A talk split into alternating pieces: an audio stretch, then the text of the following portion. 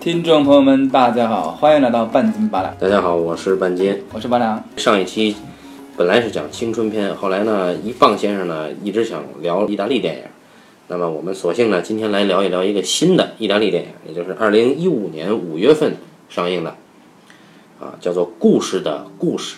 但是很不幸的是，这个片子我还没看，呃，我们有必要给听众朋友们介绍一下这部片子。我没看过。然后另外有个意大利的也没看过。好，啊所以这个我觉得我们今天就可以聊到这儿了。我觉得我们首先应该向大家介绍一下这个故事的故事，这个片子，它的导演是，马蒂奥·加洛尼，这个导演对我们的听众朋友应该是非常陌生的，对吧？ 我们的听众朋友对这个导演更陌生，其实啊，sorry，是我说错话了。这个导演并不知道有这么一节目，这次导演之前就是拍过什么著名的、者名的作品没有？啊就是在电影节这个范畴里面讲，应该算是一个还挺有名气的电影。尤其是作为现在产量很少的意大利电影业界啊，嗯，作为意大利的年轻一代导演，啊，呃，我们可不可以理解为它就是意大利导演界的陆川啊？呃，陆川，陆川不是电影节常客，啊他跟上海电影节、上海电影节是绝缘的。但这个导绝演缘他已经故太事过分故事是第三次进戛纳了，而且前两个片子在戛纳都主竞赛都是获奖的。哦，就是跟那个大家都知道《绝美之城》那个导演保罗·索伦蒂诺，应该是现在意大利的双臂对一对啊双煞一对璧人嘛。啊，一对璧人啊，啊，对，那我们可不知道他就是中国电影界的啊，不对，他就是意大利贾电樟影柯界的与娄烨贾樟柯、李娄烨哦这个水准啊。我们在这一听，听众朋友们就理解了。那接下来我们再说说这个他的这部影片，就是故事的故事。半斤先生，你有必要给大家先说说这个故事的故事是一部什么样的电影？哎，这个故事的故事呢，其实取材于意大利的民间传说五日谈，啊，我知道《十日谈》对，大家都知道十日谈，但是对在这之前，其实就有了一个童话的集子，叫做五日谈，啊，就是《十日谈》是在五日谈之后。对，时间五日谈大家觉得没听够，才有了十日谈。有这个可能啊。那么五日谈呢，诞生在这个中世纪过后文艺复兴时期了，嗯啊，那么它呢，由于过于的黑暗，因为大家都知道，欧洲的尤其西方童话有很多黑暗的、色情的元素在里面，暴力的、血腥的都有。那么由于这个问题呢，它一直被主流排斥在外。但是呢，因为十日谈的火爆，五日谈得以重见天日，大家重新认识啊，五日谈也不不俗啊。对，五日谈也五日谈也很色情、暴力、血腥啊。对，关键就是这一点。因为大家知道《红楼梦》才知道的《金瓶梅》，啊，现在发现《金瓶梅》也很不俗。对，那么这部影片就是故事的故事，就是根据《五日谈》中几段故事凝聚改写出来的。那么这个影片呢，一共讲了三段故事，我们分别呢把它概括成第一个故事叫做“王后得子”，啊，第二个故事叫做“返老还童”，第三个故事叫“公主招婿”，对吧？你这个描述呢，第三个还是很明白的，就是公主招婿。哎哎，一听就是哎，有的公主要嫁人是吧？嗯。但是前面两个，我觉得听众朋友们可能没有那么理解。比方我觉说得第一个对王后得子，王后得子，那个王后得子很正常啊，那个你是个王后，你说明你肯定有皇帝嘛，对不对？有王嘛，哎你看啊一男一女得个子很正但常是。有这个皇后有可能不育啊。在中世纪的时候啊，还没有我们的什么东大医院啊、玛丽福音医院啊，还没有这些医院。啊，哎，所以就女人不孕怎么办？女人不孕，那这故事当中什么解决方案这呢？个王后，国王非常爱她。国王这个演员很厉害啊，演国王的这个人是演《芝加哥》里边那个傻丈夫的那个哥们儿，很很厉害的话剧演员。那么这个人呢，演国王，他非常爱王后，但是王后呢就是不孕。有一天来了一个奇形怪状的、个儿很高的、脸很尖的一个人。巫师嘛，他可能是巫师，他跟这一对夫妻说说，你要想怀孕，就必须用生命去换生命，等价交换嘛，对吧？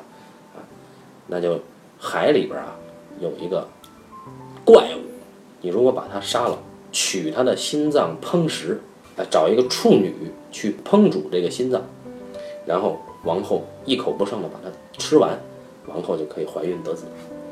于是国王决定御驾亲征。啊，带上了这个这个潜水装备啊，全套，下了海，在海底啊，这个我觉得国王你首先应该省略三千字。啊，此书省略三千字，就是国王杀死了海怪，同时也被海怪杀死了。啊，然后王后的步骤全都实现了，就是说，包括找到一个处女 烹，然后王后把这个烹好的、做好的这个心脏给吃掉，然后王后生了个小孩，这都很正常，对吧？巫师说的全都成真了。但是这有一个问题，王后如愿得了一个儿子，生来就是一头白发的一个小哥。白化病嘛，但是呢，当时帮助王后烹煮海怪心脏的这个处女，她也同时怀孕了，啊，是玛利亚，并且诞生了跟这个王后的儿子长得一模一样的一个双胞胎的弟弟啊，白化病，啊，也也是他是怎么受孕的？白发白毛。他是怎么圣母玛利亚嘛，他怎么受孕呢？我不知道，就是因为他烹调的时候闻到了这个气味儿，他就啊、怀孕了。嗯，此处省略三千字。此处省略三千字哎，这个可以引进到现代科学里头来。啊，有可能已经引引进了啊。不孕不用愁，对吧？海怪的气味儿闻一闻，马上就有。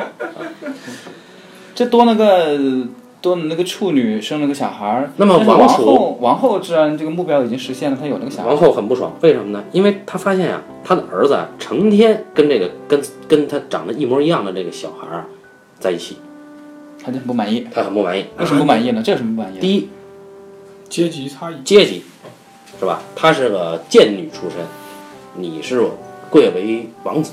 第二，王后很忌讳有一个跟王子长得一模一样，连头发到带皮肤全是白的这么一个人存在，啊就白化病只能有一个，呃有有这个可能。所以王后呢就很不爽，说你不准跟他再在一起。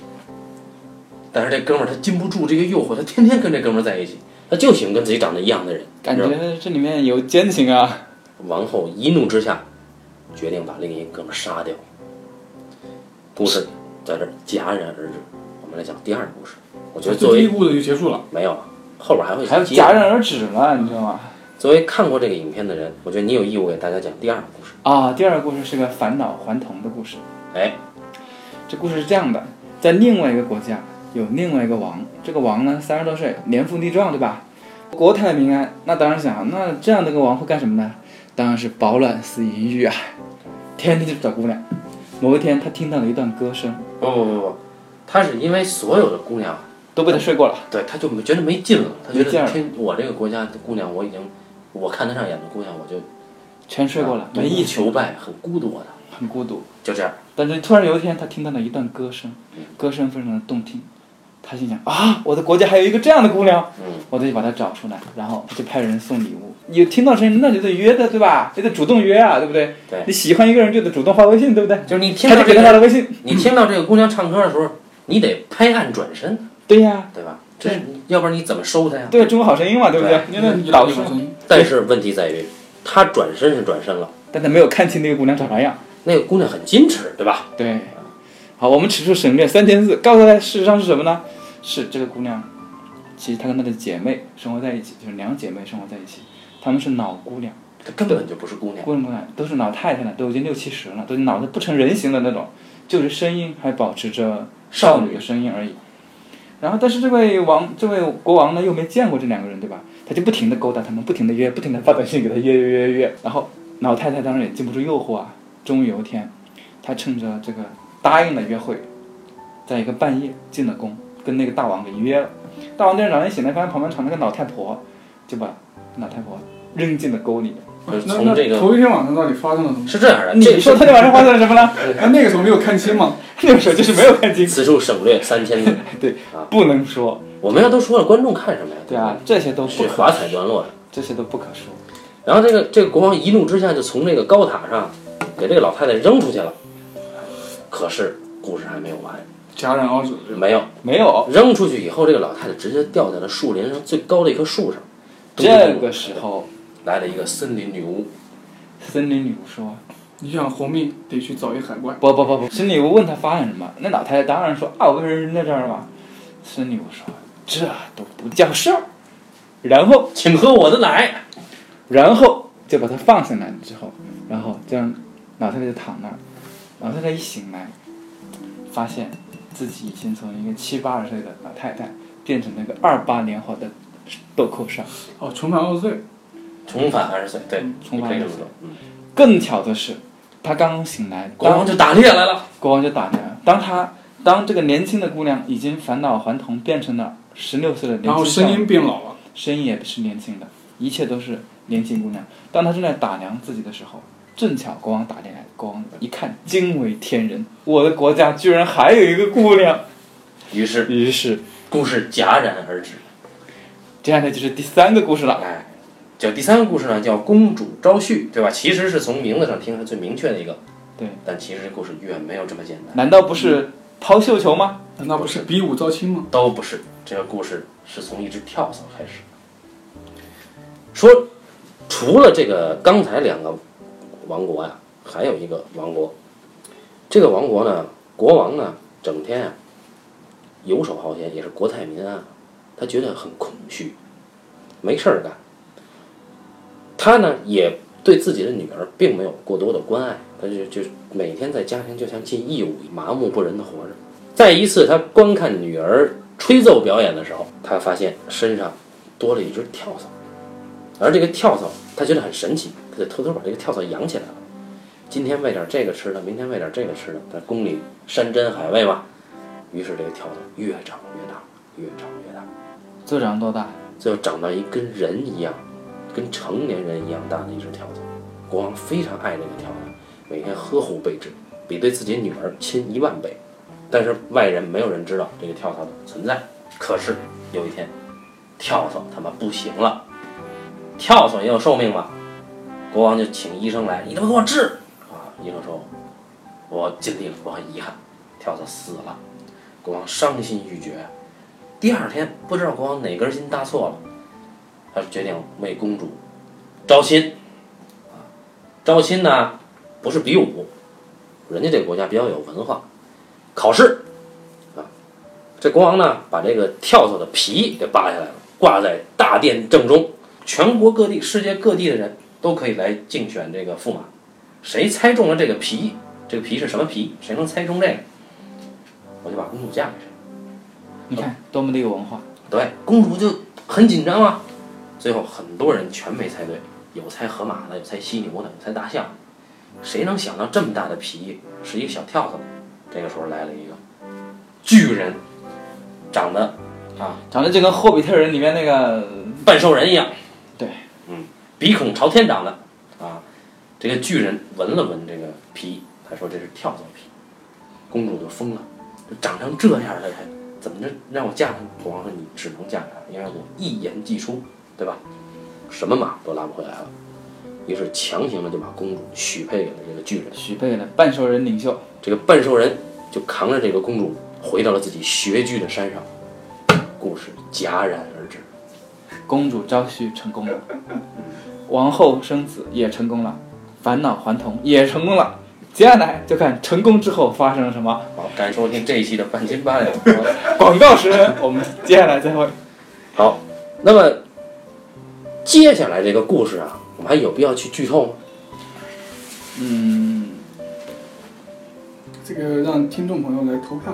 啊，好，在等待听众朋友投票的这个听过众程朋友可以将短信发到哪个哪个平台？啊在等投票的过程中呢，我们来讲一讲这些故事出现的一些很有特点的元素啊。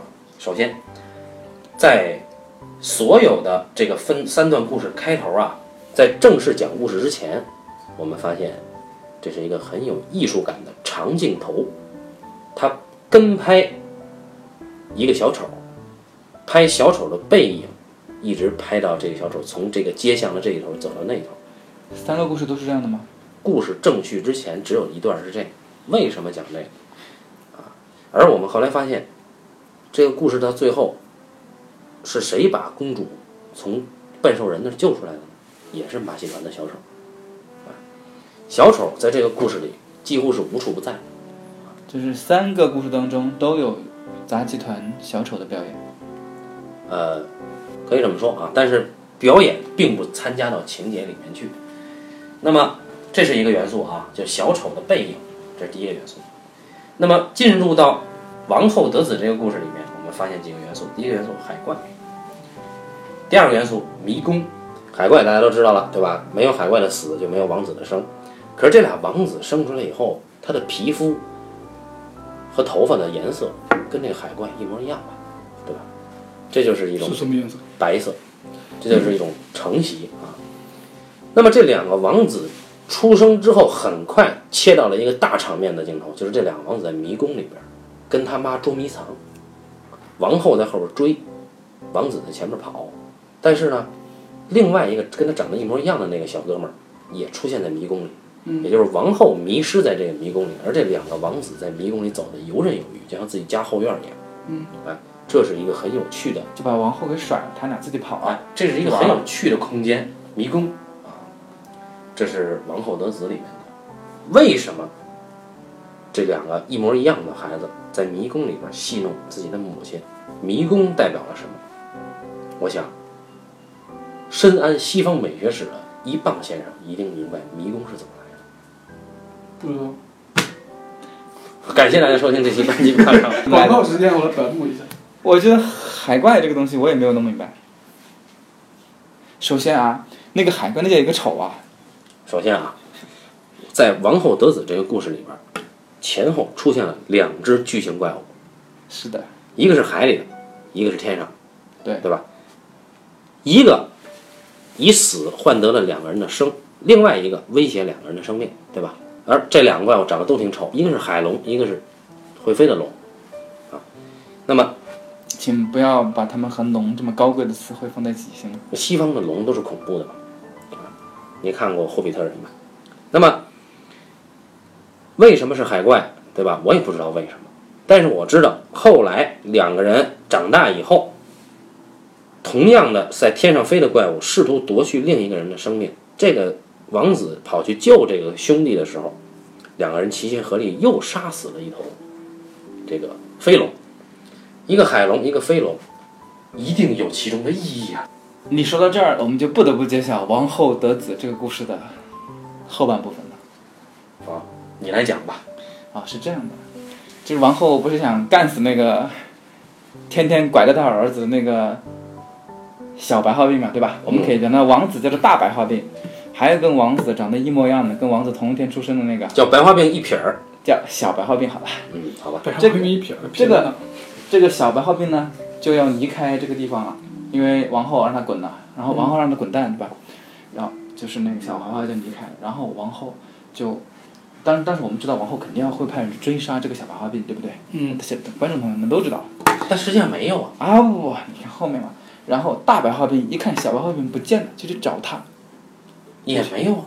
当然有去找他吧？他走之前，他跟那大白化病说：“说啊，如果我生命受到威胁，你看见你家门口这口泉了，嗯泉的颜色就会变成黑色，他就看见了嘛，然后有就一去天就变色了吗？对啊，他觉得有兄长或者弟弟有危险，知道他弟弟有危险，然后就找他弟弟，然后找他弟弟的时候，他弟弟果然被一只飞龙在那追追上，然后这个哥哥就救走了弟弟，飞龙就 game over 了。简单来就是这样啊， 简单来就是哥哥救走了弟弟，飞龙 game over，然后到这儿按道理结束了吗？没有，接下来我们看到这个飞龙慢慢慢慢慢慢慢慢变成了王后的样子，有这一幕吗？有你俩看的是一个电影， 这个飞龙会慢慢慢慢的虚化，慢慢慢虚化，最后就变成了王后。所以这故事的最后，是一个循环。到最后结尾出现的时啊，候，迷宫，对，你看，而且他们死在哪个地方？他们死的地方呢，就是一个洞，就是一个山的那种很窄的地方，一个洞的地方。飞龙钻到那个洞里面来追杀他们俩，因为那个洞很小，然后他们俩逃过了，飞龙卡在里面受了伤，没有逃出去。飞龙最后一点点身真正的形体现出来，就是王后。所以最后影片的结尾，当王子最后一次出现的时候，王子是独自出现的，对吧？对。王子独自出现，那个时候已经他已经没有王后了。这故事就是王后得子，就是一个这样的循环的故事，其实是用命换命嘛，嗯，依然是个用命换命的故事。那么迷宫呢？从《荷马史诗》开始就已经有了，对吧？尤其是在《奥德赛》这本书里面。嗯，而迷宫本身是极具象征意义的。所有人都知道，西方的神话也好，童话也罢，都有对谜题的破解。那么什么是谜题啊？谜题就是宿命，就是命运。大家都知道俄狄浦斯王，希腊悲剧。当俄狄浦斯回国的时候，他遇到了狮身人面的斯芬克斯，斯芬克斯出了一个谜题，俄狄浦斯答对了，斯芬克斯死了，挂掉了。但是俄狄浦斯从此背上了自己自身的命运。同时，俄狄浦斯出生之前就有一个谜题，就说你这孩子将来会杀父娶母，而这个谜题，俄狄浦斯一生都在躲避它，但是最终还是没能躲开。实际上，谜题就代表了自身的命运，你猜中了谜题，就能知晓自己的命运，而猜不中就注定你会在自己的宿命中，啊，永远得不到解脱。但是在这个故事里边，我们发现真正超脱的，为什么能在迷宫中像自家后院逛后院一样的这两个孩子能逛后院的感觉，是因为他俩超脱了自身的命运。首先，他俩不是人，可以这么说啊，因为他们没有经历正常的怀孕过程，啊，而且这两个人的命是由一个怪物的死换回来的。但是我们同时会发现，这个怪物的死并不重要，重要的是他们的父亲在杀怪的时候也死掉了。所以，这两个人的死其实天生就带着弑父的因子。这两个人当然不是人啊，因为我们一开始这个一棒先生就问那个问题，就是说为什么那个处女会怀孕生下那个小孩，对不对？那么我们所知的故事当中，处女怀孕的就森姆曼利亚，就她一个人，对吧？嗯，那她身上那个啊苏哥，苏哥能是人吗？苏哥肯定不是人啊，对不对？所以啊所以清炖海怪心是可以治不孕不育的。啊对，这个所以这两个人不是人，我们可以从这个从宗教的角度上，这可以验证一下你的观点，对不对？但是你说逃出那个迷宫，是就是完全说明这两个人超脱命运吗？我们换个换到整个故事当中，其实也不能说这两个人超越了命运，他们俩依然始终在这个命运里边儿，对，一直都是在那个命运里边儿，只有到最后结尾的时候，才算是超脱出那个命运来。他俩在命运里边还有一个什么体现呢？是这两个人啊，谁也离不开对方。这两个人从小就在一起，他妈再不让这俩人在一起，恨不能睡觉都在一个被窝里睡。啊，俩人长得也一样，这就说明什么呢？这是一个镜像的隐喻，就像是照镜子一样。那么这两个人呢，他们的命运是谁也离不开对方。但是在影片的结尾，当杀掉了飞龙以后，我们看到一个很值得玩味的镜头，就是这个哥哥就是白化大白化病送小白化病回到村子里，他把小白化病交给了小白化病的女朋友，或者说未婚妻，然后这个哥哥很失落的就离开了。这个时候，他们才真正的破掉了谁也离不开谁的命运啊。那么这个镜像是可以分开的，人终于可以独立了。所以这个故事到这儿，我觉得需要解的基本上就是这些。那么这个故事的亮点在于，清炖海怪心可以治疗不孕不育啊。返老还童的故事呢，有一个很奇怪的点，就在于它承袭了第一个故事两个长得一模一样的少男，这里边也有一对儿双胞胎的姐妹，也长得一模一样，都够丑的，皮肤松弛，满脸皱纹儿，每天在染坊里边儿工作，他们两个人都不敢出去见人，啊，以至于以优美的歌声吸引了国王一国之君来的时候呢，这两个人还要装矜持啊，我不敢见你，你不要破门而入。啊那么这里边呢，在这个故事里呢，就出现了又一个镜像式的隐喻，就是这是一对双胞胎的老女人。除了这个以外，还有一个很值得玩味的细节，这就是个国王听到的歌声是一对姐妹其中之一，是吗？对，嗯，当然另外一个姐妹说话也是这个声音，嗯，所以这个我们就需要先先讲一讲她后面没有讲完的故事，对吧？我觉得你可以给大家讲一讲。前面我们已经说到，大王来到山里面打猎，大王叫我来巡山，进山打猎遇到一个美貌非凡的姑娘，那还等什么？结婚。对呀、全国就这个姑娘最新鲜，我还没睡过，然后长得还这么好，还这么年轻，这个必须得睡啊！因为我们在前面的片子当中，其实已经注意到了，大王虽然睡过很多的姑娘，但是那些姑娘长得实在都不怎么样，说明这个国家的整体水准其实是不太高的。嗯，这个时候突然冒出一个整体水准一个六十分的国家，突然冒出个一百二的人，你说能不结婚吗哪？个国家？韩国嘛，韩国嘛。对啊，对，然后就结婚了。结婚之后，当然得喜宴嘛，对吧？对，得有喜宴，好办的喜宴，办的喜宴之后，这个王后就想，哎呀，想当年啊，我也是个老太太，我还有个姐姐，对吧？还有个姐妹，我也得苟富贵勿相忘啊，我得请她来，对不对？对，请她来。虽然他没有出份子，对，虽然他没出份子，我给他送了衣服，他来了。他来了之后，王后心想：我靠，我勒个去，你怎么会变成这样？那那姐姐就很，就开始一开姐姐始一看妹妹，你怎么变成了小姑娘，而我还是这个德行？对啊，羡慕嫉妒恨，对不对？姐姐就想不行，原来有巫师帮你换的皮，嗯，你换我也可以换，你换呢我也必须得换，怎么办？换吧。然后但是姐姐没有找到巫师，对，但是姐姐有钱，为什么？因为妹妹这个不是给她送了一套豪华的衣服是吧？衣服上面有很多装饰品的珍珠啊、珠宝什么的，她有钱，于是姐姐就拿着钱去找到了一个找人皮匠，啊，找屠夫，屠夫不干，不是找到了海怪，没有找到他，找到那个皮匠，皮匠心想，哎既然给钱，虽然我不会换皮，但是也干吧，于是就干了，他没有换皮，他只是把皮给剥了，对他把姐姐的皮给剥了，啊，于是姐姐赤身裸体，露出了真皮纤维，在大街上走回来，一步一个血脚印儿。啊，早期的整容术哎，这是早期人红术，所以这是一个发生在韩国的故事。完全讲得通，对这件事情警示了听众朋友们，要去韩国还是要谨慎一点，对，有风险，不要找什么皮匠做整容，哎，对吧？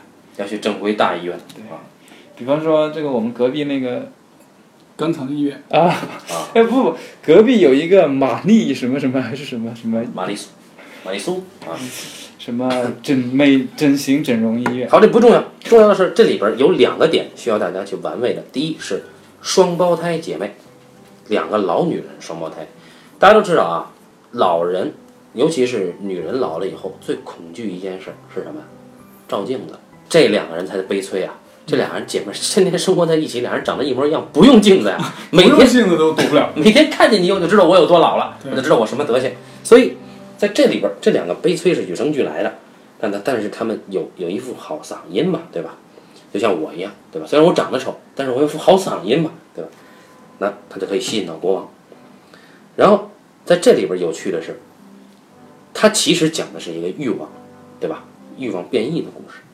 那么有趣的是，当这个妹妹被国王扔出了高塔以后，遇到了森林女巫。森林女巫做了一件很奇怪的举动，她把她奶奶拉出来，让这个妹妹吸，你喝我的奶，你就可以变年轻了。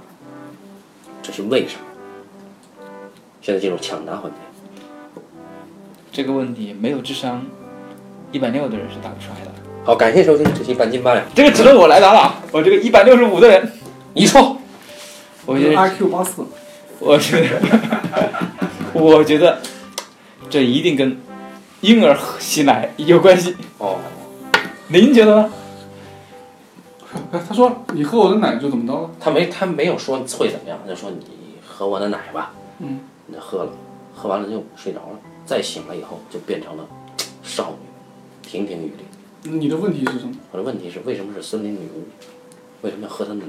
森林女巫很正常啊，森林女巫这个童话里面不都森林里面都能冒出个女巫吗？哎，哪个童话里面森林里面没有女还是巫没啊？明白这个问题的点，就为什么森它林象征了什么？森林女巫象征了什么？对，然后喝奶这个行为象征 了什森林女巫象征着野性吗？么？真就的，说明那个奶可能是个假奶，整容过的嘛。这个假奶可以是最后 它达到里边其达实到变成少它女里边其实藏着一这个里边装的是这个养乐多。有可能哦，有可能啊。总之呢，这是一个浮士德的故事，也就是说，森林里边这女巫其实就是 Mephist，她出现了以后，对吧？你喝吧，喝了就能实现愿望。但是喝奶这个行为本身啊，是一个婴儿做的行为，所以这个代表了这个妹妹重生，喝完奶以后脱胎换骨啊，变成了年轻的姑娘。但是这个故事还没有完，在婚礼之后，姐姐因为把自己的皮给剥了，就死了嘛。但是这故事还没完，在他们这个集体啊，去参加第三个故事里边的公主的登基庆典。加冕典礼的时候，这个国王带着这个妹妹一起去了，那个妹妹还是很漂亮啊。但是在加冕庆典当时，妹妹就发现自己的皮肤逐渐变松，突然间变老了，仓皇连夜逃出了皇宫，不知所踪。这个故事才真正结束。所以，这故事就告诉我们什么呢？女巫乳可以返老还童，假的真不了，它有保质期的。嗯，啊，这个养乐多只能保你这么几天的活力。但我不明白的这个地方，我有个地方没有看明白，就是，呃，这个妹妹返老还童保质期到，它是以什么为界限的？就是，按道理这三个故事其实都是跟魔法有关的故事，对吧？至少前两个我们听到的啊，公主啊不对，王后得子和这个返老还还童，都明显的有魔法因素，对不对？嗯。那你的魔法消失应该也有以某一个东西做界限，或者是某一个事件的发生为触发的。这就是这个故事令人不明不白的地方，它没有。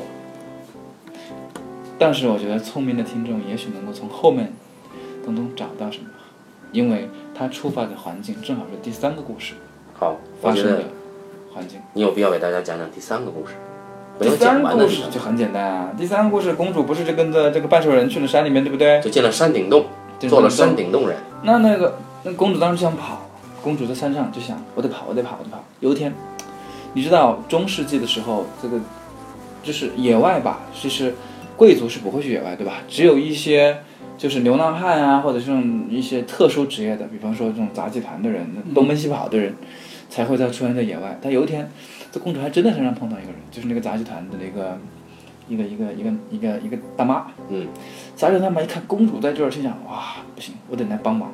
于是他就跟公主约好，第二天我来救你。第二天，这个杂技团老妈就带着他的会耍杂技的儿子们，就好几个人一起来，真真的救了公主。上演了一场不输于《烈日灼心》高潮天台戏的段落。走钢丝啊，他们走的钢丝，然后把这个公主从山的另外一头啊拎到了这一头的山上，然后带着公主就兴高采烈跑路，哎，跑到一半儿，半兽人这样，你知道半兽人，我们在看到那个《霍比特人》里面看过对吧？半兽人他可是跑得很快的，战斗力很强的，对冲上来把所有人全消了，把所有人全弄死了，就剩了公主一个。然后公主心想啊，我会被砍死吗？我会被砍死吗？No，半兽人是很爱公主的，半兽人已经 fall in love 了。然后，这个半兽人威胁那方公主，公主感受到了半兽人的真诚的、真挚的爱情，然后决定跟半兽人一起回去，公答主说应了，然后又重新坐到了半兽人的后背上，说：“嗯，大家你还是背着我走吧。陪着我走吧。”嗯，然后，哎，这是一个这故事突然变成了一个皆大欢喜的爱情故事，对吧？对，就是美女与野兽，对，喜结连理。但是这个时候，意外发生了，公主拿出了她的刀，咔嚓一声。隔喉了，把半兽人给好了，然后爱情恋爱中的半兽人就这么死翘翘了。然后公主拎着半兽人的脑袋回到了王宫，见到他见到了他病重的父亲，就是那个玩物丧志的父亲。玩跳蚤上丧志啊！对对对对，然后公主这个时候就说：“你不要干了，换我。”对，故事的最后一场戏，就是公主要加冕了，她老爹拿着剑在她旁边守着，她自己已经坐上宝座了。那公主加冕的时候呢，第一个故事王后得子的那个白化病大白化病，嗯哎，以国王的身份过来来参加。然后第二个故事里边，返老还童的这个妹妹也以王后的身份，随着她那个花心国王一起。然后在这儿，王后烦恼还童失效了，对为什么？因为故事走到这儿的时候，这个魔法的所有的东西都结束了，它有点像什么？当时大家在看到这个时候的时候，接下来发生什么？是杂技，嗯，又是杂技表演。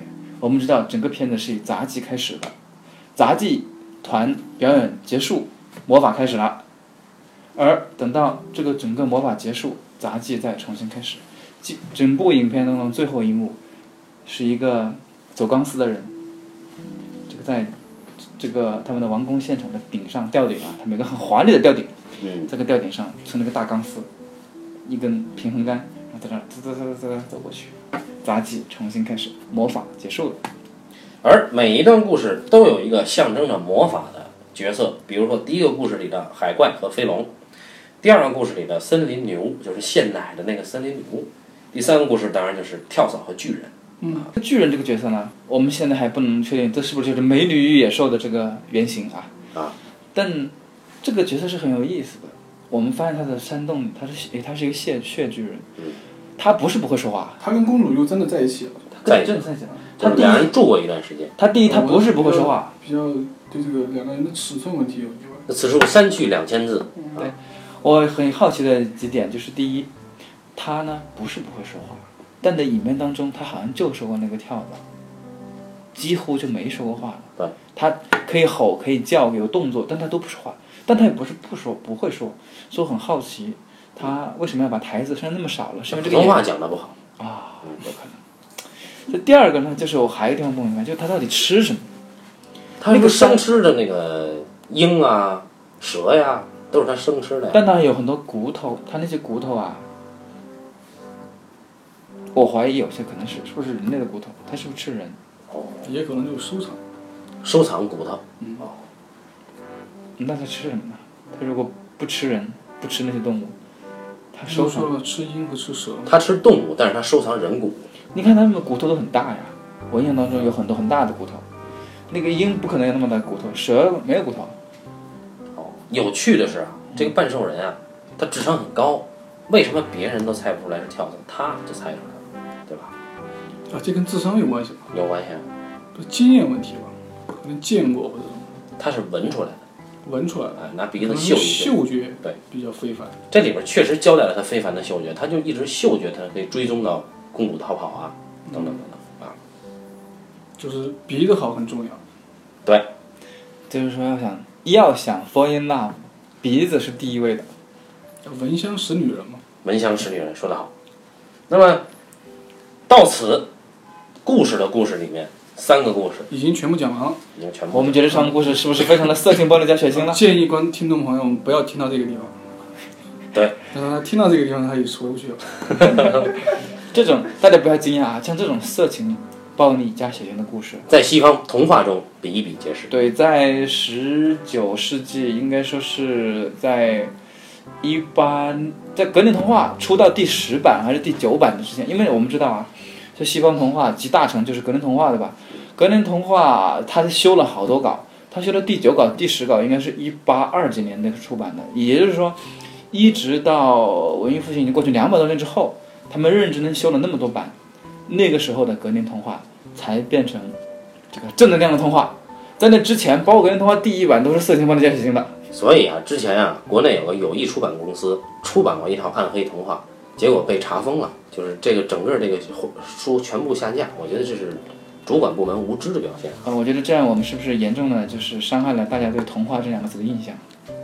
但是呢，相应的啊，我个人认为，不是说你越血腥越残酷就是好童话。我认为最好的童话还是安徒生的童话。嗯，我们先不说童话了，行吧？我们还是应该先说故事的故事，十日谈、五日谈，以及这个这些故事当中的有意思的地方。因为刚刚这个我们说到这个片子，其实是想说，呃，首先我们很好奇，就是这个这个，因为这个导演他之前的片子，这个一棒老师是看过的，对吧？刘老他师突然嗯专门研究过他之前的片子，对就是他没看过没这个有。专门研究，他突然就跳出来拍了一个这个片子，就很怪异。对，一棒老师从来没有专门研究过他的片子，但是碰巧看到了他的前两部片子，对吧？对，他都是很现实的，是吧？对对，现实主义。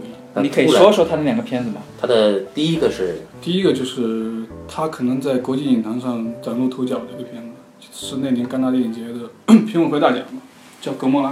讲什么呢？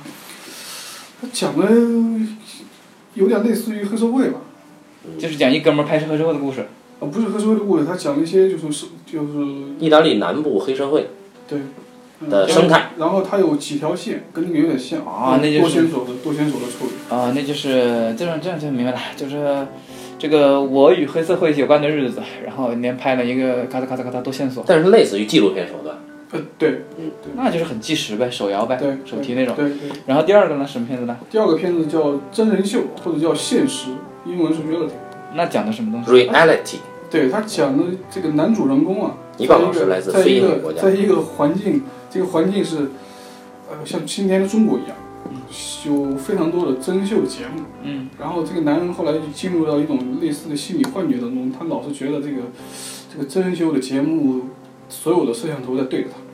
啊、就是受害妄想症，呃，倒没有受害，啊表现妄想症，对对，然后有这么一个每天都在演，啊，对，类似，然后风格上也是还挺及时的，挺及时的。对。就跟着他一个人生活嘛，对吧？相当于是。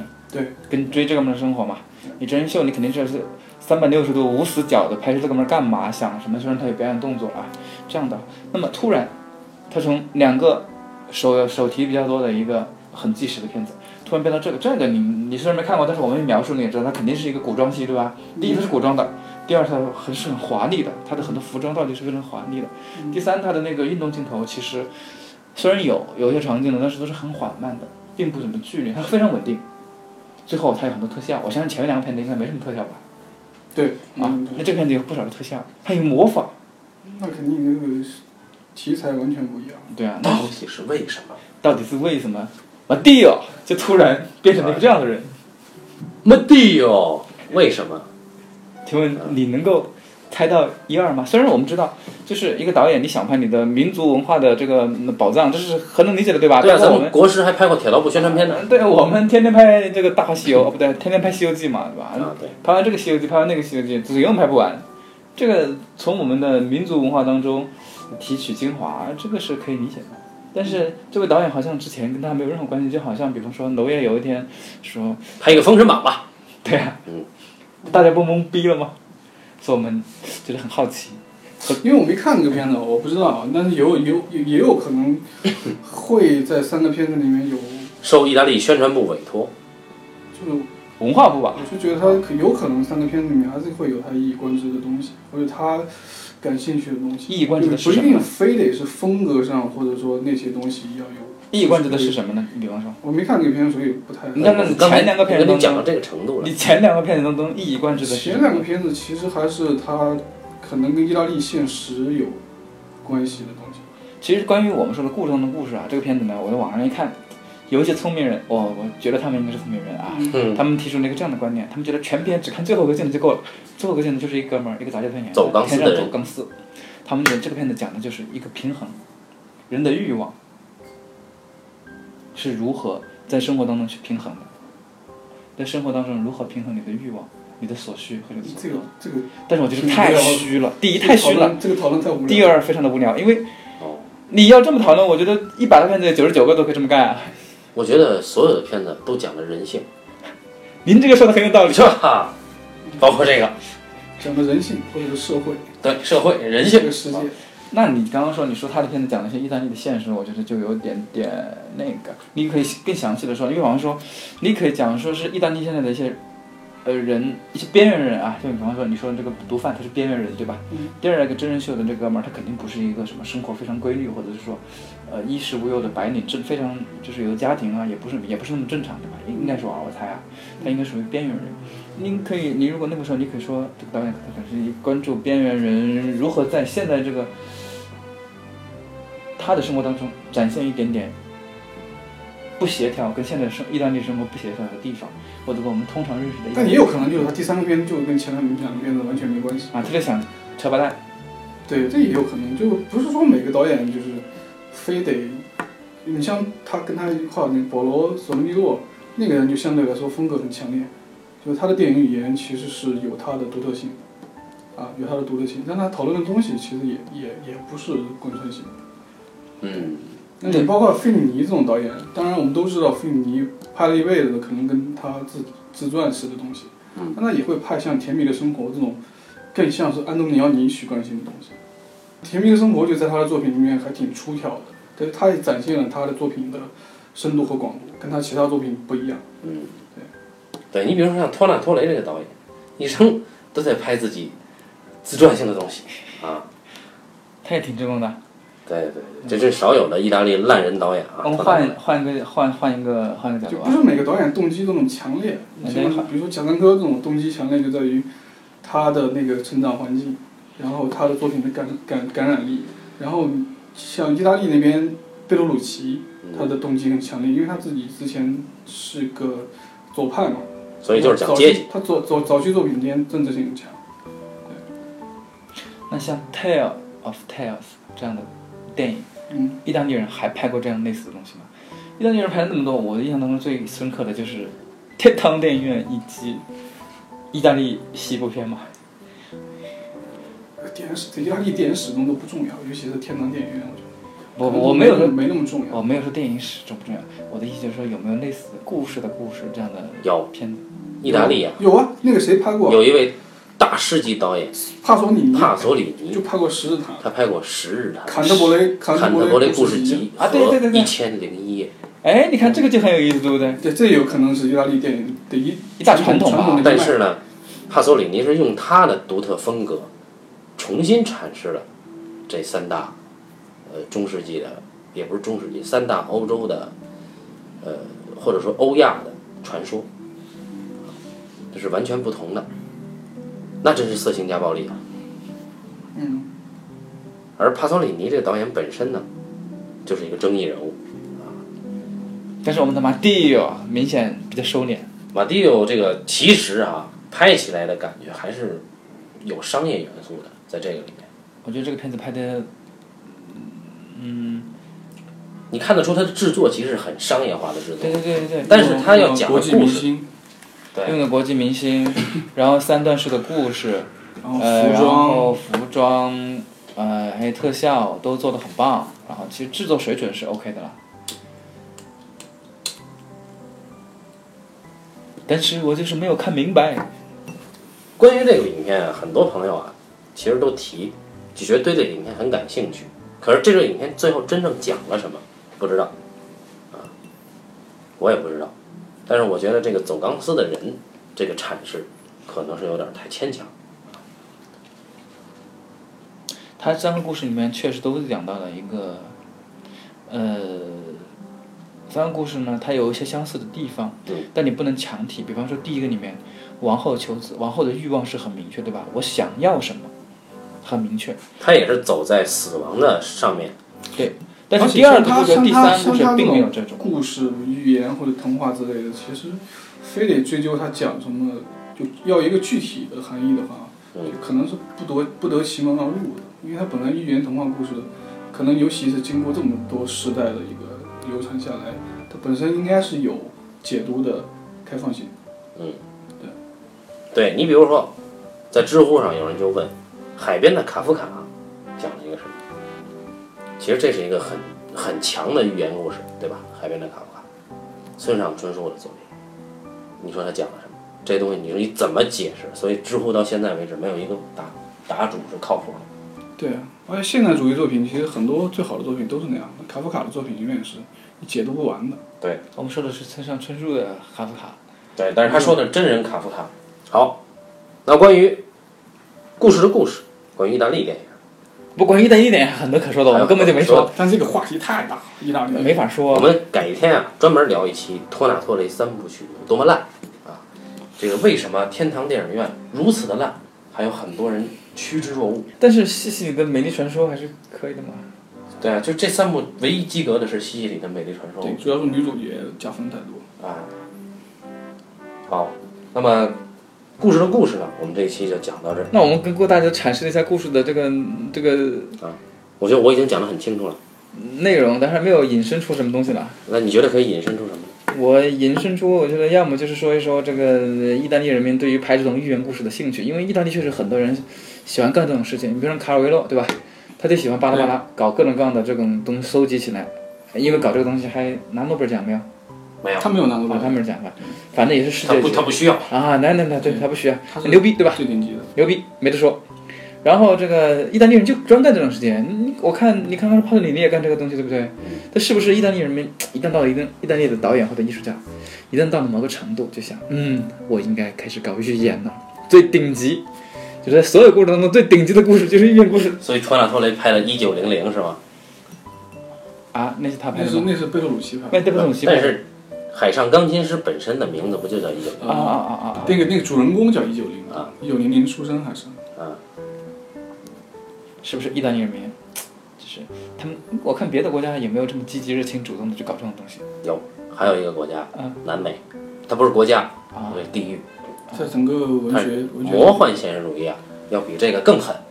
那但人家其实有人说魔幻现实主义就是南美的现实主义嘛，你看他那个国家的各种局面就是还挺魔幻的，有有有就像有人说现在的中国是一个超现实主义国家一样。嗯，我觉得中国确实是。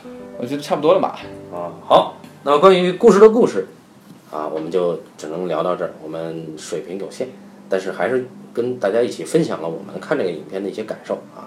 呃，至于意大利电影是无穷无尽的话题，我们以后专门会找一期来黑一黑托纳托雷 啊。我觉得我们还要找很多新来说，比方说，我觉得好的东西，意大利是有一些好的东西可以说的。太多了，嗯，那从文艺复兴讲起，对啊，文艺复兴讲起吧。文艺复兴对文艺复兴时期就诞生了电影，对吧？对啊，当然，文艺复兴跟我们的电影有什么关系啊？我们可以讲我们可以讲，我们可以从德西卡开始讲起嘛。从好吧，德西卡、安东尼奥尼、费里尼、威斯康罗西、威斯康蒂，威斯康蒂太难讲了，不好讲。意大利喜剧我们可以专门讲一期。对，对意啊大利喜剧啊，意大利是离婚，意大利是结婚啊，黑手党只在夏天杀人。都可以讲。意大利有很多东西可以讲，意大利人民是个很快乐的民族。好，那关于意大利呢，我们过几期再见。感谢大家收听这一期的半斤八两，